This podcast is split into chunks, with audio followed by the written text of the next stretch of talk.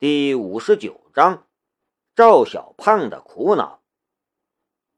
青阳大学的一角，几辆运兵车嘎吱一声停下，几十名军人鱼贯而下，迅速列队报数。小胖从一辆车的副驾驶下来，站在一侧，看着同行的队友整队训话。若是仔细看的话，就会看出来，小胖走起路来还有点一瘸一拐，上次的枪伤还没有完全好利索。他的脸色也略有些苍白，若不是一直锻炼，体质非常好，怕是他现在还在床上躺着。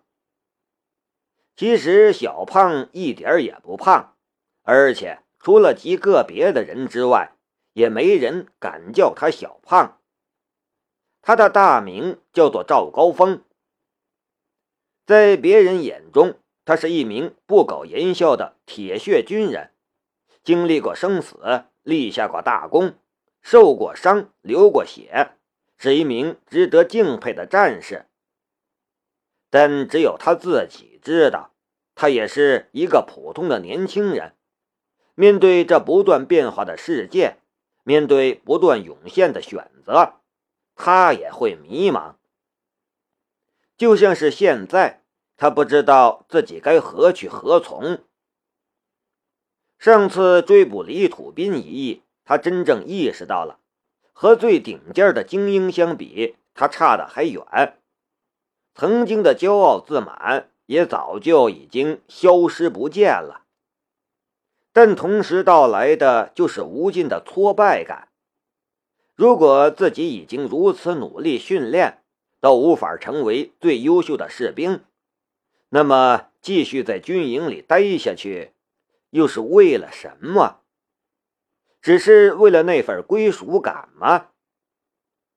部队的领导和他谈了几次话，然后对他说了一句让他全身战栗的话。小胖，你该有点想法了。想法？什么想法？许久之后，他才意识到，领导说的是他该退伍了。这是他从未想过的问题，但以他现在的心理状态和身体状态，继续待下去的话，又能做什么？如果真的再经历一次上次那种大战，他能再活下来吗？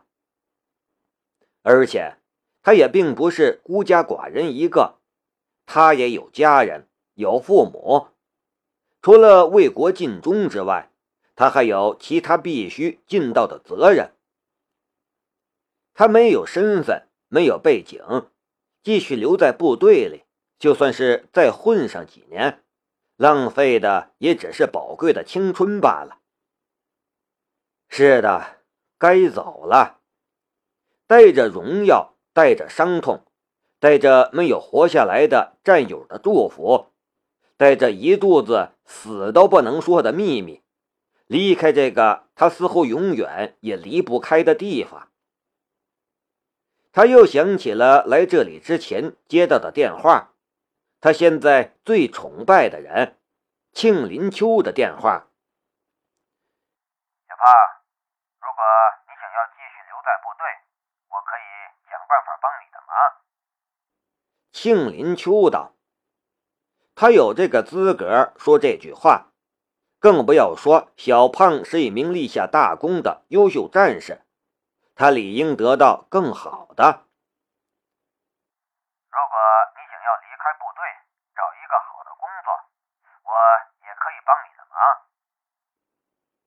其实，虽然赵高峰不如庆林秋，但是他在军中也是绝对的精锐。不论是去特警队当个狙击手，还是去其他地方，有了庆林秋的帮助，总有他的容身之地。我不知道，庆哥，你说我该怎么办？赵高峰有些茫然。他出生在普通的农村，然后就是置身橄榄绿。这花花绿绿的世界让他有些无所适从。你的未来只有你自己想清楚。庆林秋道：“你有我的联系方式，想明白了就告诉我。”再然后，部队领导找到了他，对他说道：“小胖，交给你一个任务。”是。保证完成任务，就像是之前千百次一样，他立正。又有任务，这说明组织上还是需要他的。突如其来的赵高峰产生了一种异样的被需要的沉重使命感。不用这么严肃，其实就是让你去散散心。这次青阳大学的军训。要从我们这里调集一些教官，你随队去吧。那一刻，赵高峰说不上是什么感觉，有点失望，也有点无奈，好像是突然就被抛弃了的孩子。然后，赵高峰就来到了这里——青阳大学。想什么呢？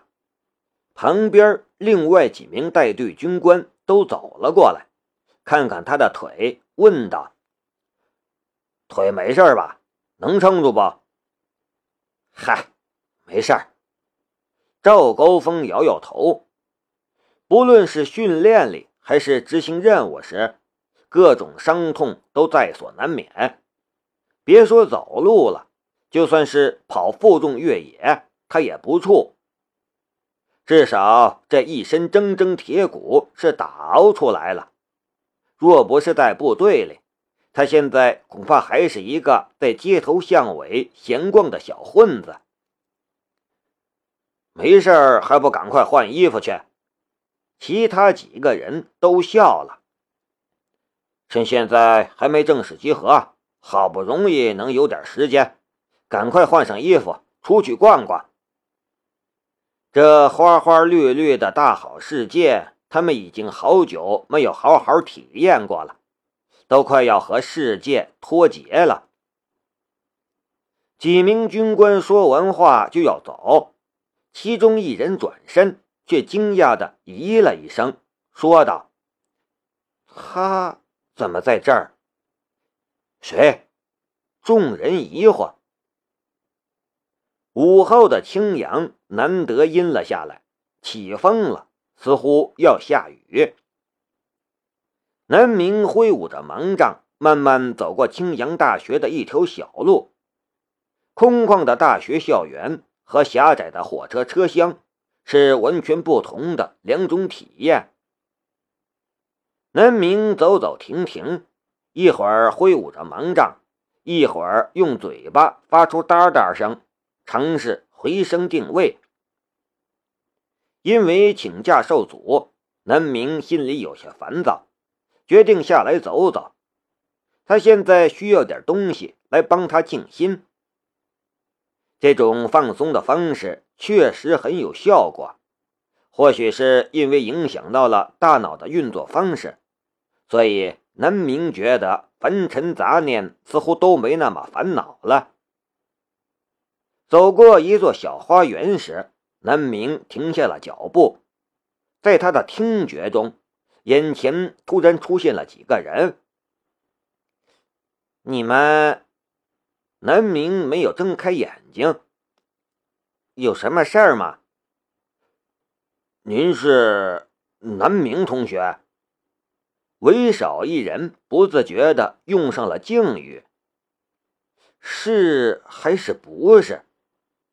长相是一样的，但是气质却完全不同。而且，什么时候他变成盲人了？越走近，就越感觉到了奇特的压力，就像是面对自己的上级。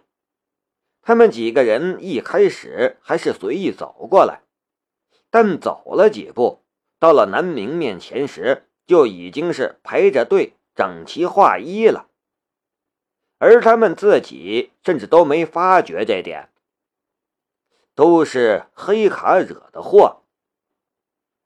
南明的视觉中枢现在极度活跃，听到声音之后，眼前就立刻浮现出了一个人的影子来，是当初把聪聪带去军营训练的那名军官。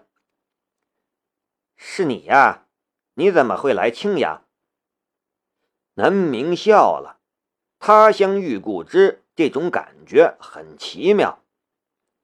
呃，抱歉。还不知道你的名字，上次还要谢谢你。上两次都是来去匆匆，南明也没来得及问他的名字。报告，我叫杨吉，我们来参加青阳大学的军训任务。认出人来，确认了对方的身份，杨吉就自动回到了当初的状态。庆林秋曾经叮嘱过他。见到南明一定要礼貌，庆老大都要保持礼貌的人，他们怎么敢放肆？然后他一脸关切的道：“您的眼睛……啊，我没事儿，不过是在练习回声定位的技巧。”南明笑道：“回声定位。”几个人一脸的狐疑。南明稍微解释了一下，几个人瞪大眼，还有这种事情，未免太不科学了吧？想想他们特种作战时，在复杂地形中要背负的那些辅助系统，如果有这种东西，难道不应该先让他们学会吗？不信的话，我表演给你们看。南明轻轻挥动了一下盲杖，你们在我背后伸手指，我来猜是几。几个人将信将疑。如果说这话的人换个人，他们必定会大呼胡说八道。但是如果是南明，不知道为什么却极有说服力。小胖赵高峰是个不信邪的人，他将信将疑的比出了三根手指。南明轻轻摆动了一下盲杖，然后一口叫出来：“三。”用盲杖的话太容易了。二四五二七九三十七，到最后。四个人比出了三十七根手指，南明都一口叫破：“不是吧？一定在什么地方藏了镜子或者摄像头。”几个人目瞪口呆，完全忘记了他们不是来陪南明玩猜手指的游戏的。